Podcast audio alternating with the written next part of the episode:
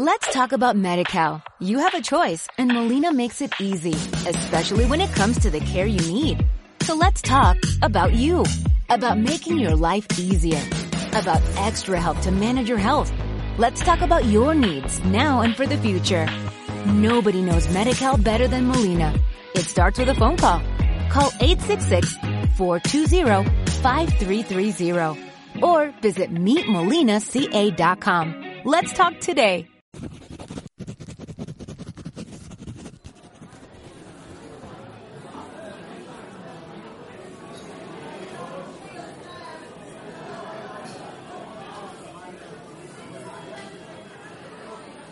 Mientras la construcción avanzaba, Baines se reunió con su prometida en el vestíbulo que había fuera del laboratorio, la gran sala central del edificio de la ACD. ¿Cómo ha ido? Anita Ferris era alta y rubia, de ojos azules y figura curvilínea, cuidadosamente desarrollada. Una mujer cercana a la treintena, atractiva y de aspecto competente. Llevaba un vestido de tejido metálico y una capa, con una banda roja y negra en la solapa, el emblema de la clase A.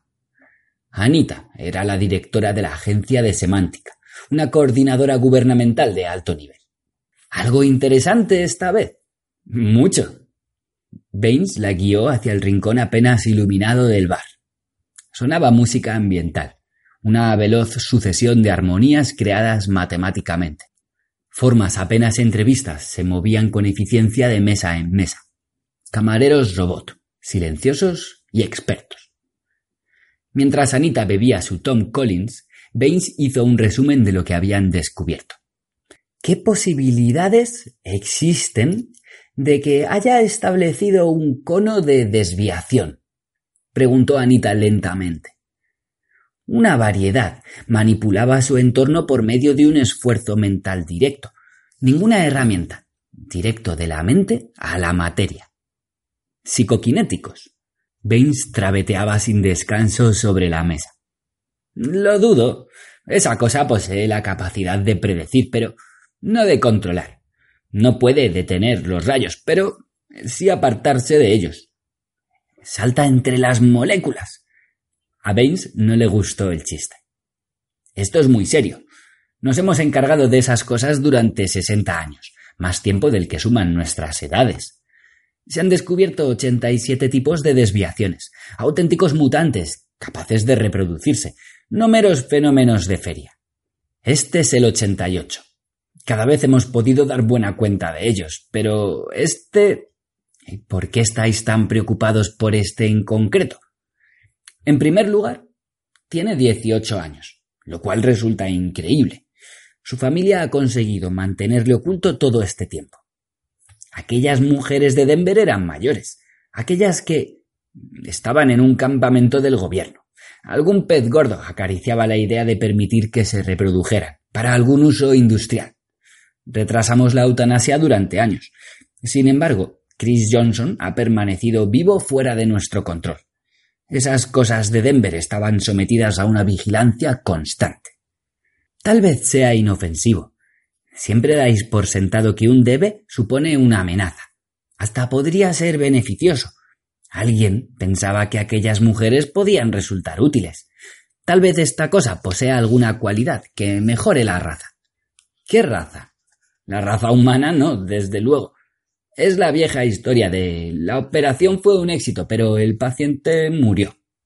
Si permitimos que un mutante nos eche una mano, no seremos nosotros quienes heredaremos la Tierra, sino los mutantes. Los mutantes sobrevivirán. No pienses ni por un momento que, después de tenerlos encerrados bajo triple llave, van a trabajar para nosotros. Si en verdad son superiores al Homo sapiens, ganarán en cualquier competición. Para sobrevivir, hemos de neutralizarlos desde el primer momento. En otras palabras, conoceremos al Homo superior cuando aparezca por definición. Será aquel que no podamos eliminar. Más o menos, suponiendo que aparezca un Homo superior. Tal vez se trate de un simple Homo peculiar, un Homo mejorado. El neandertal tal vez pensaba que el cromañón era un simple ejemplar mejorado, con una capacidad algo más avanzada de manipular símbolos y dar forma al pedernal. A juzgar por tu descripción, esta cosa es algo más radical que una simple mejora. Esta cosa posee la capacidad de predecir. Hasta el momento ha logrado seguir con vida. Ha sido capaz de sortear situaciones mucho mejor de lo que tú o yo haríamos. ¿Cuánto tiempo crees que lograríamos sobrevivir en esa cámara, acribillada a rayos energéticos? En cierto sentido, posee la capacidad de supervivencia definitiva.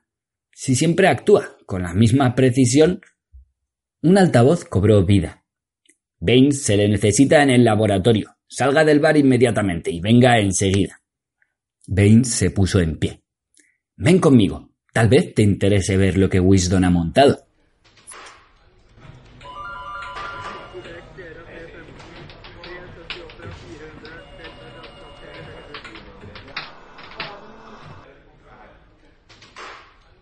Un nutrido grupo de oficiales superiores pertenecientes a la ACD, todos de edad madura y cabello gris, formaban un círculo y escuchaban a un joven flaco, con las mangas de la camisa blanca subidas, que describía el funcionamiento de un complicado cubo de plástico y metal situado en el centro de la plataforma de observación. Del cubo surgían una serie de tubos y cañones centelleantes que desaparecían en el interior de un intrincado laberinto de cables. Esta será la primera prueba auténtica, decía el joven con entusiasmo. Dispara al azar, lo más al azar posible, al menos. Bolas pesadas salen disparadas por un chorro de aire y luego caen. Pueden caer describiendo cualquier trayectoria. El aparato dispara de acuerdo con la trayectoria de las bolas. Cada caída produce una nueva configuración de tiempo y posición. Diez tubos en total, cada uno en constante movimiento. ¿Y nadie sabe nunca cómo saldrán disparadas? preguntó Anita. Nadie. Wisdom se frotó sus gruesas manos. Nadie. Leer la mente no le servirá de nada. Anita se acercó a una de las ventanas mientras el cubo ocupaba su lugar. Lanzó una exclamación. ¿Qué pasa? preguntó Baines. Las mejillas de Anita se tiñeron de púrpura. Esperaba una cosa, Dios santo, es hermosísimo, como una estatua de oro, como una deidad. Baines rió. Tiene dieciocho años, Anita, demasiado joven para ti. La mujer no cesaba de mirar por la abertura. Fíjate bien. Dieciocho. No puedo creerlo. Chris Johnson estaba sentado en el suelo, en el centro de la habitación. Había adoptado una postura contemplativa la cabeza agacha, los brazos cruzados, las piernas dobladas bajo el cuerpo. Su musculosa forma brillaba bajo las crudas luces procedentes del techo, como una resplandeciente figura de vello dorado. Guapo, ¿eh? masculló Wisdom. Muy bien. Vamos a empezar. ¿Van a matarle? preguntó Anita. Vamos a intentarlo. Pero es que. vaciló un momento no es un monstruo, no es como los demás, aquellos asquerosos seres de dos cabezas, o aquellos insectos, o aquellas horrorosas de Túnez. ¿Qué es, pues? preguntó Baines. No lo sé, pero no podéis matarle así como así. Es terrible. El cubo cobró vida. Los cañones se agitaron y cambiaron de posición en silencio. Tres desaparecieron en el interior del cubo. Otros surgieron.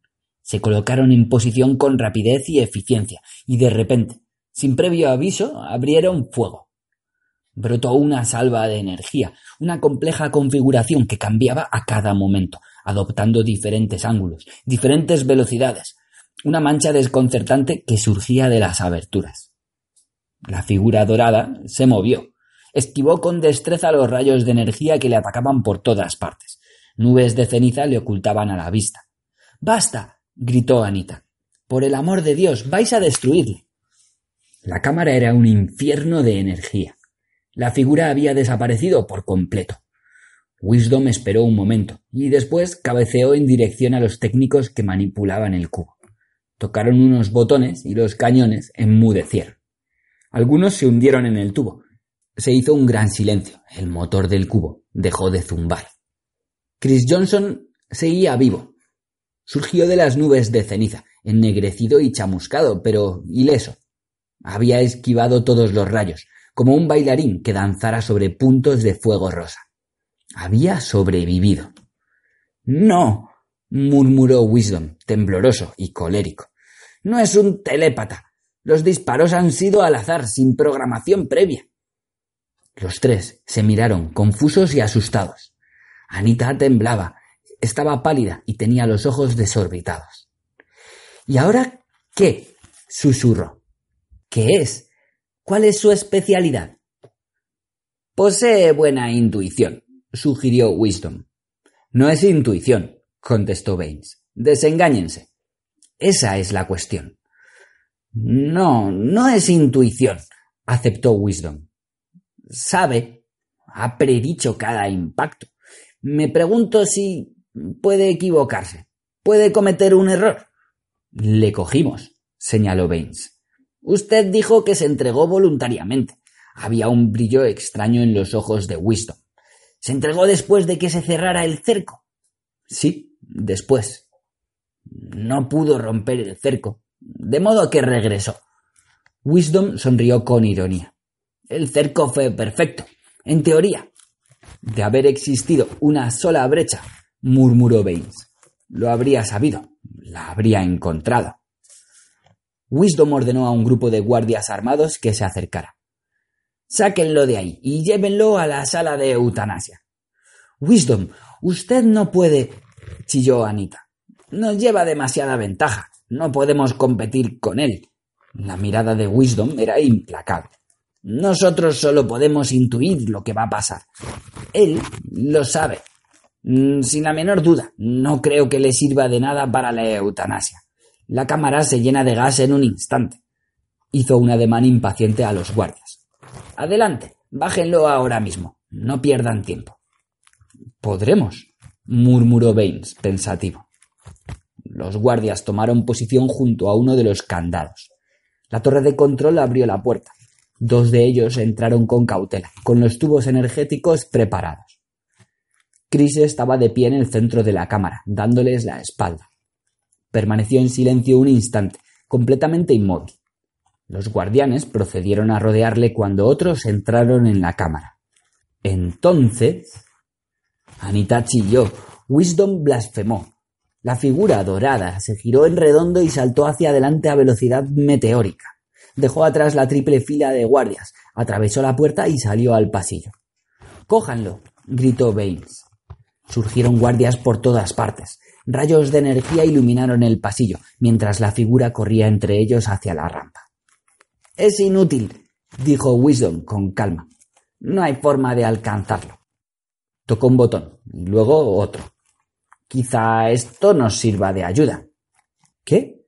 empezó Baines, pero la veloz figura cargó contra él y tuvo que saltar a un lado. La figura se alejó. Corría sin esforzarse, el rostro inexpresivo, saltando para evitar los rayos de energía que le disparaban. Por un instante, el rostro dorado se cernió sobre Baines. Pasó y desapareció por un pasillo lateral. Los guardias corrieron tras él. Se arrodillaron y dispararon. Gritaron órdenes, muy nerviosos. Cañones pesados empezaron a desplazarse por las entrañas del edificio. Los pasillos de emergencia se iban sellando sistemáticamente. ¡Santo Dios! jadeó Baines cuando logró ponerse en pie. Solo sabe correr. Ordené que aislaran el edificio dijo Wisdom. No hay salida. No se puede entrar ni salir. Anda suelto por el edificio, pero no saldrá. Si se ha pasado por alto alguna salida, él lo sabrá, señaló Anita, temblorosa. No hemos pasado por alto ninguna. Lo cogimos una vez, volveremos a cogerlo. Un mensajero robot entró y entregó su mensaje a Wisdom con ademán respetuoso. De análisis, señor Wisdom abrió la cinta.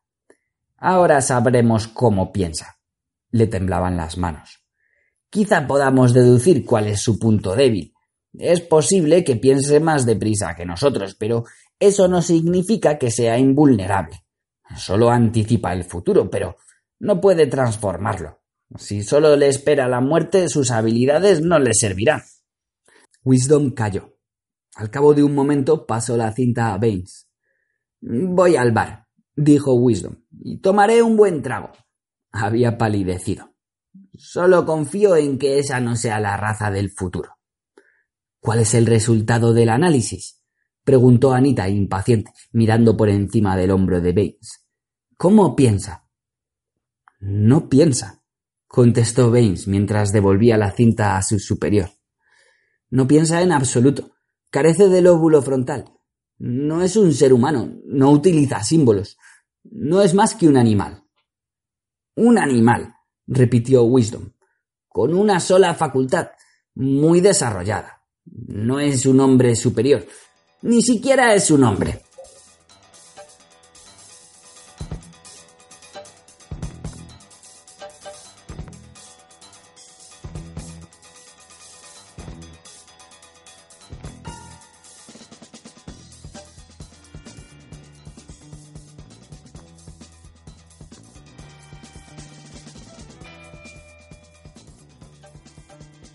Guardias y máquinas recorrían los pasillos del edificio. Cantidades ingentes de policías civiles entraban en el edificio y tomaban posición junto a los guardias. Los pasillos y habitaciones se examinaban de uno en uno y se sellaban. Tarde o temprano, la figura dorada de Chris Johnson sería localizada y acorralada. Siempre temimos que apareciera un mutante provisto de poderes intelectuales superiores, reflexionó Baines un debe que fuera para nosotros lo que nosotros somos para los grandes simios. Un ente con el cráneo abultado, telépata, con un sistema semántico perfecto, extraordinaria capacidad de simbolización y, y cálculo. Un desarrollo coherente con la evolución seguida hasta ahora. Un ser humano mejorado. Actúa por reflejos, dijo Anita en tono pensativo. Había cogido el análisis y lo estaba examinando, sentada ante uno de los escritorios. Reflejos. Como un león. Un león dorado. Apartó la cinta con una extraña expresión en el rostro. El dios león. El animal, la corrigió Wisdom. El animal rubio, querrás decir. Corre deprisa, dijo Baines. Y punto. Carece de herramientas. No construye ni utiliza nada aparte de su cuerpo aguarda la oportunidad y se pone a correr como un demonio. Es peor de lo que habíamos pensado, comentó Wisdom. Su bovino rostro estaba pálido. Se había desmoronado como un anciano y sus manos temblaban. Ser sustituidos por un animal, algo que corre y se esconde, algo sin lenguaje, escupió salvajemente. Por eso no pudimos comunicarnos con él. Nos preguntábamos qué clase de sistema semántico tenía y no tiene ninguno. No posee mayor capacidad de hablar y pensar que un perro. Eso significa que la inteligencia ha fracasado, continuó Baines. Somos los últimos de nuestra especie, como el dinosaurio. Hemos forzado la inteligencia al máximo. Demasiado, tal vez. Hemos llegado a un punto en que, de tanto saber, de tanto pensar, ya no podemos actuar hombres de pensamiento, no hombres de acción, dijo Anita. Comienza a obrar un efecto paralizante, pero esta cosa. La facultad de esta cosa funciona mejor que la nuestra. Somos capaces de recordar experiencias pasadas, almacenarlas en la mente, aprender de ellas. A lo sumo, somos capaces de realizar perspicaces previsiones de futuro a partir de lo que recordamos del pasado. Pero Nunca podemos estar seguros. Tenemos que hablar de probabilidades. Gris. Nada de blanco o negro. Solo hacemos conjeturas. Chris Johnson no hace conjeturas, añadió Anita. Puede ver el futuro, lo que se avecina. Puede prepensar, llamémoslo así. De hecho, no es probable que perciba el futuro como tal.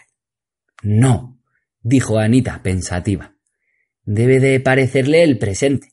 Tiene un presente más amplio, pero su presente se extiende hacia adelante, no hacia atrás. Nuestro presente está relacionado con el pasado.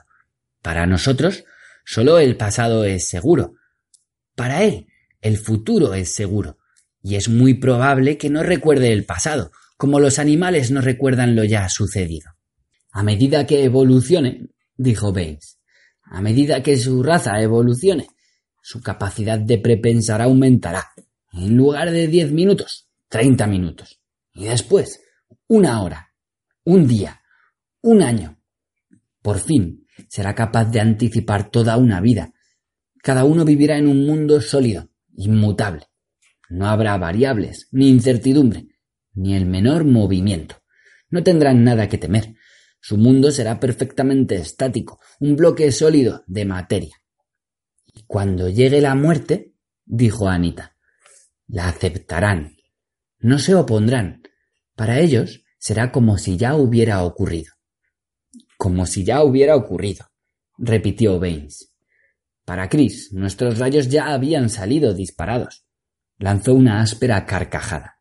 Capacidad de supervivencia superior no equivale a hombre superior. Si hubiera otro diluvio universal, solo los peces sobrevivirían. Si hubiera otra era glacial, es probable que solo quedaran los osos polares. Cuando abrimos la puerta, ya había visto a los hombres, había visto exactamente dónde estaban y qué iban a hacer. Una facultad impecable, pero no un desarrollo mental, un sentido puramente físico. Pero si todas las salidas están vigiladas, respondió Wisdom, verá que no puede escapar. Ya se entregó una vez, volverá a hacerlo. Negó con la cabeza. Un animal, sin lenguaje, sin herramientas, con un nuevo sentido. No necesita nada más. Observó Baines. Consultó su reloj. Ya pasan de las dos. Está sellado todo el edificio. No puede irse, afirmó Wisdom. Tendrá que quedarse aquí toda la noche, o hasta que cacemos a ese bastardo. Me refería a ella. Baines señaló a Anita. Ha de estar de vuelta en semántica a las siete de la mañana. Wisdom se encogió de hombros. No está bajo mi control. Si quiere marcharse, que lo haga. Me quedaré, decidió Anita. Quiero estar aquí cuando. cuando le destruyan. Dormiré aquí. Vaciló. Wisdom, no hay otra solución. Si solo es un animal, no podríamos. Un zoo. La voz de Wisdom alcanzó una intensidad histérica.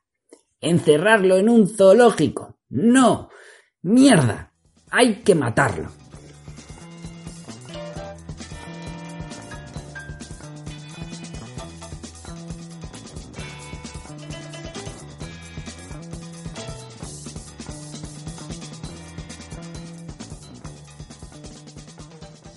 La gran forma brillante estuvo acuclillada en las tinieblas durante largo tiempo.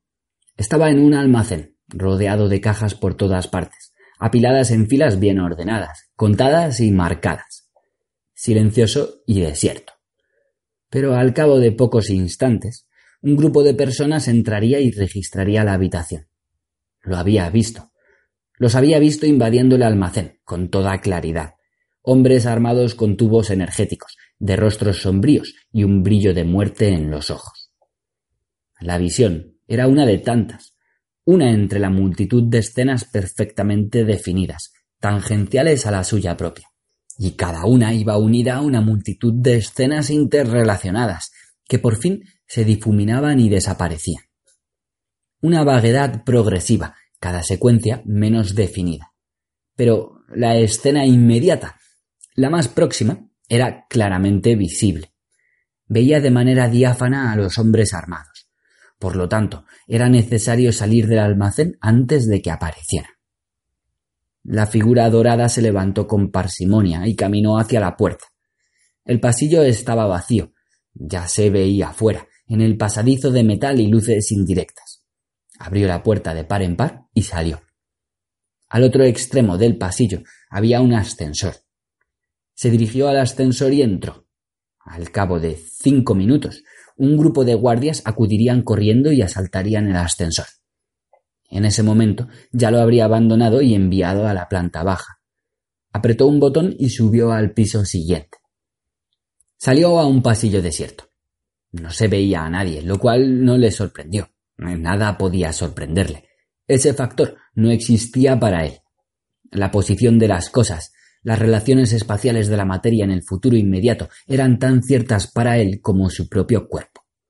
Lo único incierto era aquello que ya había dejado de ser, De una forma vaga y confusa, se había preguntado en ocasiones a dónde iban a parar las cosas cuando las dejaba atrás. Llegó ante un pequeño armario de suministros. Ya lo habían registrado. Tardarían media hora en volverlo a abrir. Tenía tiempo hasta entonces. Lo había visto. ¿Y después? Después podría haber otra zona más alejada. Estaba en constante movimiento. Se adentraba en regiones que no había visto nunca un incesante despliegue de vistas y escenas, de paisajes petrificados, se extendía ante él. Todos los objetos estaban inmóviles, como piezas de un inmenso ajedrez a través del cual se desplazaba, los brazos cruzados, el rostro sereno. Un observador indiferente, que veía con tanta claridad los objetos que aguardaban en su futuro como los que tenía a los pies. En ese momento, acuclillado en el pequeño armario, vio una multitud de escenas, increíblemente variadas, que se sucederían a lo largo de la siguiente media hora. Esa media hora estaba dividida en una serie muy compleja de configuraciones diferentes. Había llegado a una región crítica, iba a moverse por mundos de gran complejidad. Se concentró en una escena que tendría lugar al cabo de diez minutos. Mostraba, como una diapositiva en tres dimensiones, un pesado cañón situado al final del pasillo, arrastrado hacia el otro extremo. Los hombres avanzaban con cautela de puerta en puerta, registrando cada habitación una vez más. Al final de la media hora llegarían al armario. Una escena mostraba que lo registraban. En ese momento ya se habría ido, por supuesto. No estaba en aquella escena. Había pasado a otra. La siguiente escena mostraba una salida, vigilada por una sólida línea de guardias. No había forma de escapar. Estaba en aquella escena, escondido en un hueco junto a la puerta. Se veían la calle, estrellas, luces, la silueta de coches y personas que pasaban. En la siguiente escena se había alejado de la puerta. No había escapatoria. En otras se veía a sí mismo en otras salidas. Una legión de figuras doradas, duplicadas una y otra vez, mientras exploraba regiones futuras. Todas las salidas estaban vigiladas. En una escena borrosa se veía carbonizado y muerto. Había intentado cruzar la línea de guardias. Pero la escena era vaga, una más entre muchas. El camino inflexible que seguía no se desviaría de aquella dirección. No le depararía tal suerte. La figura dorada de aquella escena, el muñeco en miniatura de aquella habitación, solo estaba lejanamente relacionado con él. Era él, pero un yo muy remoto, un yo al que nunca encontraría. Lo olvidó y procedió a examinar otra escena. La miríada de escenas que lo rodeaban formaban un complicado laberinto, una telaraña que examinó fragmento a fragmento.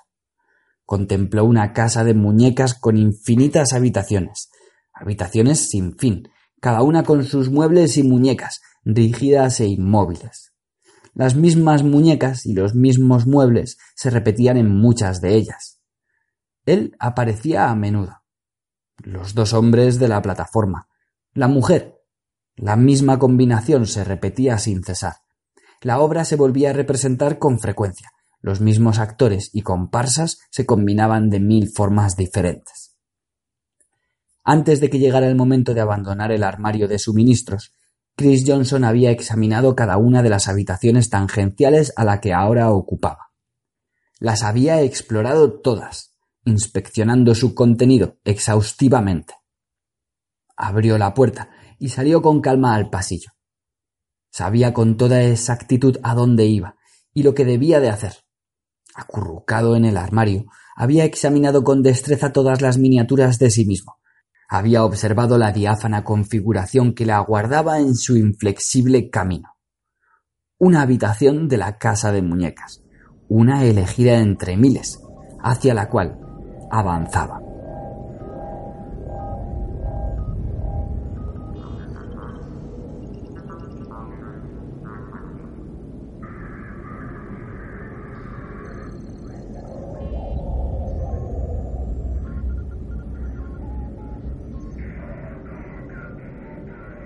Anita se quitó el vestido de tejido metálico, lo colgó de una percha, se desabrochó los zapatos y los tiró debajo de la cama. Iba a quitarse el sujetador cuando la puerta se abrió. Tragó saliva. La gran figura dorada, con calma, en completo silencio, cerró la puerta con llave. Anita cogió el tubo energético que había sobre el tocador. Todo su cuerpo temblaba. ¿Qué quieres? preguntó. Sus dedos se cerraron convulsivamente alrededor del tubo. Te mataré. La figura la contempló en silencio, con los brazos cruzados. Era la primera vez que Anita veía a Chris Johnson de cerca. El rostro solemne, hermoso e impasible, el pecho ancho, el vello dorado, la piel dorada. ¿Por qué? preguntó, sin aliento. Su corazón latía violentamente. ¿Qué quieres? Podía matarlo con facilidad, pero el tubo energético vaciló. Chris Johnson no demostraba el menor temor. ¿Por qué? No comprendía lo que era el tubo de metal, lo que podía hacerle. Por supuesto, exclamó Anita de súbito. Anticipas lo que va a ocurrir. Sabes que voy a matarte. De lo contrario, no habrías venido. Enrojeció, aterrorizada y turbada. Él sabía exactamente lo que Anita iba a hacer. Lo veía con tanta claridad como ella veía las paredes de la habitación, la cama empotrada con las sábanas impecablemente retiradas, sus ropas colgadas en el armario, el bolso y los objetos esparcidos sobre el tocador. Muy bien. Anita retrocedió y dejó el tubo sobre el tocador. No te mataré. ¿Para qué? Buscó en el bolso sus cigarrillos. Encendió uno con mano temblorosa, el pulso acelerado. Estaba asustada y extrañamente fascinada. Esperas quedarte aquí. No te servirá de nada. Ya han registrado dos veces el dormitorio. Volverán. La entendía. No leyó nada en su cara, excepto una inexpresiva gravedad. Dios, era enorme. No era posible que solo tuviera dieciocho años apenas un muchacho. Parecía un dios dorado descendido a la tierra. Desechó esos pensamientos. No era un dios, era un animal, el animal rubio que sustituiría al hombre, que expulsaría al hombre de la tierra. Anita se apoderó del tubo. Largo de aquí. Eres un animal, un animal grande y estúpido. Ni siquiera entiendes lo que digo, ni siquiera tienes un lenguaje. No eres humano. Chris Johnson permaneció en silencio, como si estuviera esperando. ¿Esperando a qué? No demostraba temor ni impaciencia, aunque en el pasillo se oía el estruendo de los registros que se llevaban a cabo, metal contra metal, cañones y tubos energéticos arrastrados de un sitio a otro, gritos y sonidos apagados, a medida que se iba clausurando sección tras sección. Te cogerán, dijo Anita. Te encontrarán aquí, registrarán esta ala de un momento a otro. Apagó el cigarrillo con brusquedad. Por el amor de Dios, ¿qué esperas que haga? Chris avanzó hacia ella. Anita retrocedió. Sus fuertes manos la aferraron y ella lanzó un gemido de terror.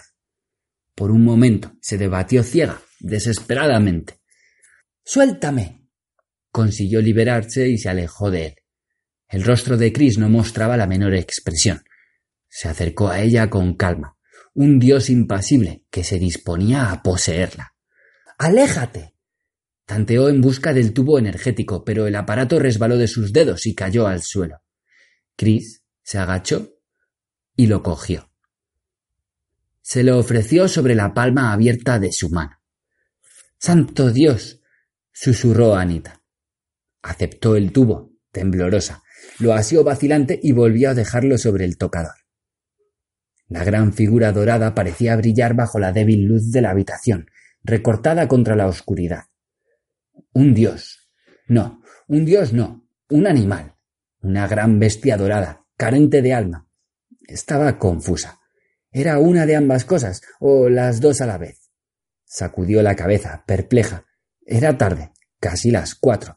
Estaba agotada y confundida. Chris la tomó en brazos. Levantó su rostro con delicadeza y la besó. Sus poderosas manos la aferraron. Anita no podía respirar. La oscuridad, mezclada con la niebla dorada luminosa, daba vueltas a su alrededor sin cesar, disolviendo sus sentidos. Se entregó a esta ebriedad, agradecida. La oscuridad la cubrió y disolvió en un torrente henchido de fuerza pura que aumentaba de intensidad a cada momento, hasta que su rugido chocó contra ella y lo borró todo por fin.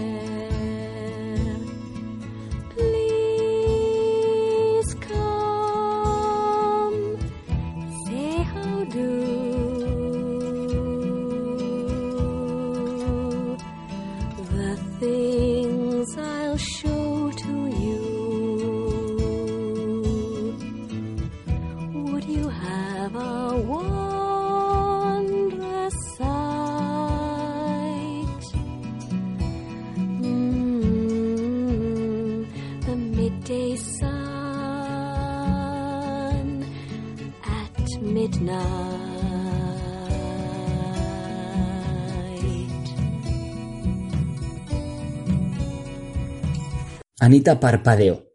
Se irguió y se arregló el cabello de forma automática. Chris estaba de pie ante el ropero, sacando algo. Se volvió hacia ella y tiró algo sobre la cama. Su capa de viaje, hecha de pesado tejido metálico. Anita contempló la capa sin comprender. ¿Qué quieres? Chris esperó junto a la cama. Anita cogió la capa, indecisa. Un escalofrío recorrió todo su cuerpo. ¿Quieres que te saque de aquí? dijo en voz baja. Burlar a los guardias y la pece. Chris no dijo nada. Te matarán al instante. Se puso en pie, vacilante. No puedes huir de ellos. Dios santo, es que solo sabes correr. Tiene que haber una forma mejor. Tal vez pueda apelar a Wisdom. Soy de clase A, la clase dirigente. Puedo acudir sin más al directorio podría lograr que retrasaran la eutanasia de manera indefinida. Si intentamos atravesar el cerco, tendremos una posibilidad de entre un millón. Se calló. Pero tú no juegas, continuó poco a poco. No actúas a tenor de las posibilidades. Sabes lo que va a ocurrir. Ya has visto las cartas. Escrutó su rostro. No, nunca te equivocas. Es imposible. Permaneció unos momentos sumida en sus pensamientos. Después, con un rápido y decidido movimiento, cogió la capa y la deslizó sobre sus hombros desnudos. Se ciñó el pesado cinturón, se agachó y recuperó sus zapatos de debajo de la cama. Cogió el bolso y corrió hacia la puerta. Vamos, dijo. Su respiración era agitada y tenía las mejillas coloradas. Vámonos, mientras podamos elegir alguna salida. Mi coche está fuera, en el aparcamiento situado a un lado del edificio. Llegaremos a mi casa dentro de una hora. Tengo una casa de invierno en Argentina. Si la situación empeora, volaremos hacia allí. Está en el campo, lejos de las ciudades, selva y pantanos, aislada de casi todo. Hizo ademán de abrir la puerta. Chris se lo impidió, colocándose delante de ella. Esperó mucho rato, el cuerpo inmóvil, Después giró el pomo y salió al pasillo. Estaba desierto, no se veía a nadie. Anita divisó la espalda de un guardia a lo lejos. Si hubieran salido un segundo antes. Chris avanzó por el pasillo. Anita corrió tras él. El hombre dorado se movía con agilidad, sin esfuerzo aparente. A la mujer le costaba seguirle. Daba la impresión de que sabía exactamente a dónde iba. A la derecha, por un pasillo lateral, un pasadizo de suministros. Entraron en un montacargas. Ascendieron y se detuvieron con brusquedad. Chris volvió a esperar. Luego abrió la puerta y salió del ascensor. Anita le siguió, nerviosa. Oyó ruidos, cañones y hombres muy cerca. Se encontraban cerca de una salida. Una doble fila de guardias la bloqueaba. Veinte hombres, una sólida muralla, y un macizo cañón robot en el centro. Los hombres estaban alerta, los rostros tensos y preocupados. Apretaban con fuerza sus fusiles. Un oficial de la policía civil estaba al mando. Nunca lograremos pasar, gimió Anita. No podremos dar ni diez pasos. Retrocedió. Nos. Chris la cogió del brazo y avanzó con calma. Un terror ciego se apoderó de Anita. Trató de librarse del hombre, pero sus dedos eran de acero. No pudo soltarse. En silencio, con fuerza irresistible, el ser dorado la arrastró junto a él hacia la doble hilera de guardia. ¡Allí está! Los fusiles apuntaron. Los hombres entraron en acción. La boca del cañón giró en redondo. ¡Disparad! Anita estaba paralizada. Se apoyó contra el poderoso cuerpo que la arrastraba, inflexible. Las líneas de guardia se acercaron más, una auténtica muralla de fusiles. Anita se esforzó por controlar su terror. Estuvo a punto de caer. Chris la sostuvo sin esfuerzo. Ella arañó, se debatió, luchó por soltarse. ¡No disparen! Los fusiles, los fusiles se movieron, indecisos. ¿Quién es esa? Los guardias intentaban tomar posiciones para disparar sin alcanzarla a ella. ¿Quién le acompaña? Un guardia vio la banda que adornaba su manga, roja y negra, clase directiva, máximo nivel. Es una clase A. Los guardias retrocedieron confusos. Apártese, señorita. Anita recuperó la voz. No disparen. Está bajo mi custodia. ¿Me entienden? Voy a llevármelo. La muralla de guardias reculó con nerviosismo. Nadie puede pasar. El director Wisdom dio la orden de. No estoy sometida a la autoridad de Wisdom. Consiguió dotar a su voz de cierta aspereza. Despejen el camino. Voy a conducirlo a la agencia de semántica. Por un momento no sucedió nada, ni la menor reacción, y después, poco a poco, indeciso, un guardia se apartó. Chris se movió como una bala entre los confusos guardias. Aprovechando la brecha, atravesó la puerta y salió a la calle. Ráfagas de energía destellaban tras él. Los guardias lo persiguieron como un solo hombre, lanzando gritos. Todos se olvidaron de Anita. Los guardias y el cañón invadieron la oscuridad de la calle. Coches patrulla cobraron vida. Anita estaba confusa, aturdida, apoyada contra la pared y trataba de recuperar el aliento. Se había ido. La había dejado. Dios santo. ¿Qué había hecho?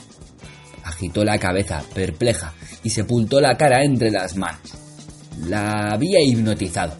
Había perdido la voluntad, el sentido común, la razón. El animal, la gran bestia dorada, la había engañado. Se había aprovechado de ella y ahora se había ido. Se había fundido con la noche. Amargas lágrimas resbalaron sobre sus puños apretados. Se frotó los ojos, pero en vano. Siguieron manando.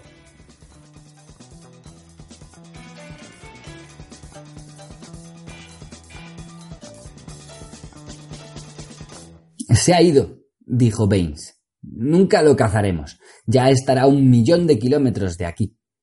Anita estaba derrumbada en un rincón, con el rostro vuelto hacia la pared. Un pequeño guiñapo, roto y retorcido. Wisdom paseaba arriba y abajo. ¿A dónde habrá ido? ¿Dónde se esconderá? Nadie lo ocultará. Todo el mundo conoce la ley sobre los debes. Ha vivido en el bosque casi toda su vida. Cazará, como siempre ha hecho. Se preguntaban qué hacía solo. Cazaba y dormía bajo los árboles. Baines lanzó una áspera carcajada. Y la primera mujer con la que se tropiece estará encantada de esconderlo. Al igual que ella. Indicó a Anita con el pulgar. De modo que ese color dorado, esa crin, esa apariencia de Dios, tenían un propósito. No eran un mero adorno. Wisdom torció sus gruesos labios. No posee una sola facultad, sino dos. Una es nueva, el último grito en materia de supervivencia. La otra es tan antigua como la vida. Dejó de pasear y contempló la figura derrumbada en un rincón. Plumaje. Plumas brillantes para las aves y los cisnes. Crestas para los gallos. Escamas brillantes para los peces. Pieles y melenas centelleantes para los animales. Un animal no es necesariamente bestial. Los leones no son bestiales, ni los tigres, ni ninguno de los grandes felinos. Son cualquier cosa menos bestiales. Nunca tendrá de qué preocuparse, dijo Baines. Saldrá adelante, mientras existan mujeres humanas que se ocupen de él. Y como puede ver el futuro, ya sabe que resulta sexualmente irresistible a las mujeres humanas. Le cogeremos, masculló Wisdom. He conseguido que el gobierno declare el estado de emergencia. La policía civil y militar se pondrá en su busca.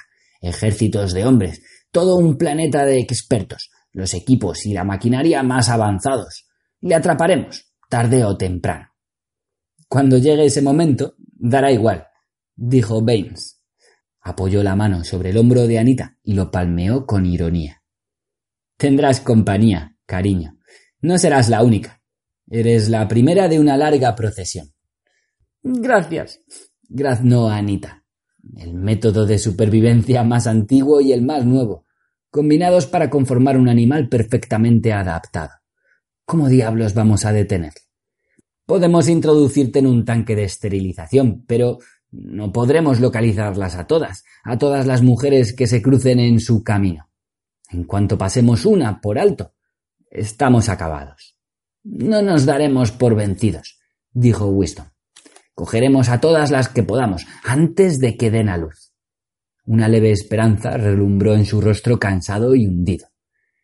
Quizá sus características sean recesivas, quizá las nuestras puedan neutralizarlas. No apostaría ni un centavo por ello, contestó Baines. Creo que ya sé cuál de las dos tendencias dominará a la otra. Sonrió con ironía y creo estar en lo cierto. No será la nuestra.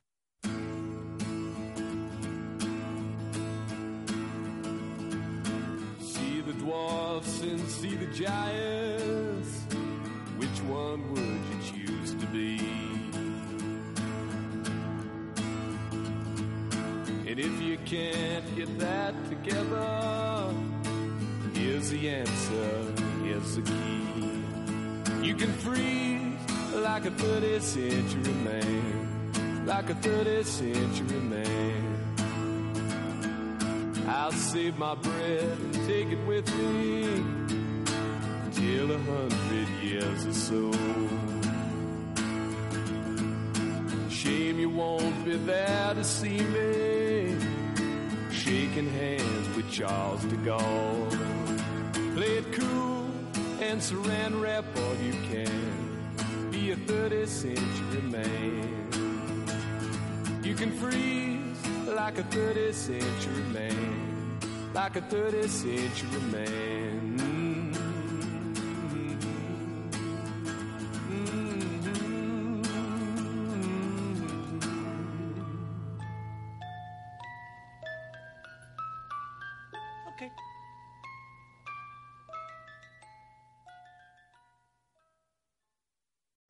Talk about MediCal. You have a choice and Molina makes it easy, especially when it comes to the care you need.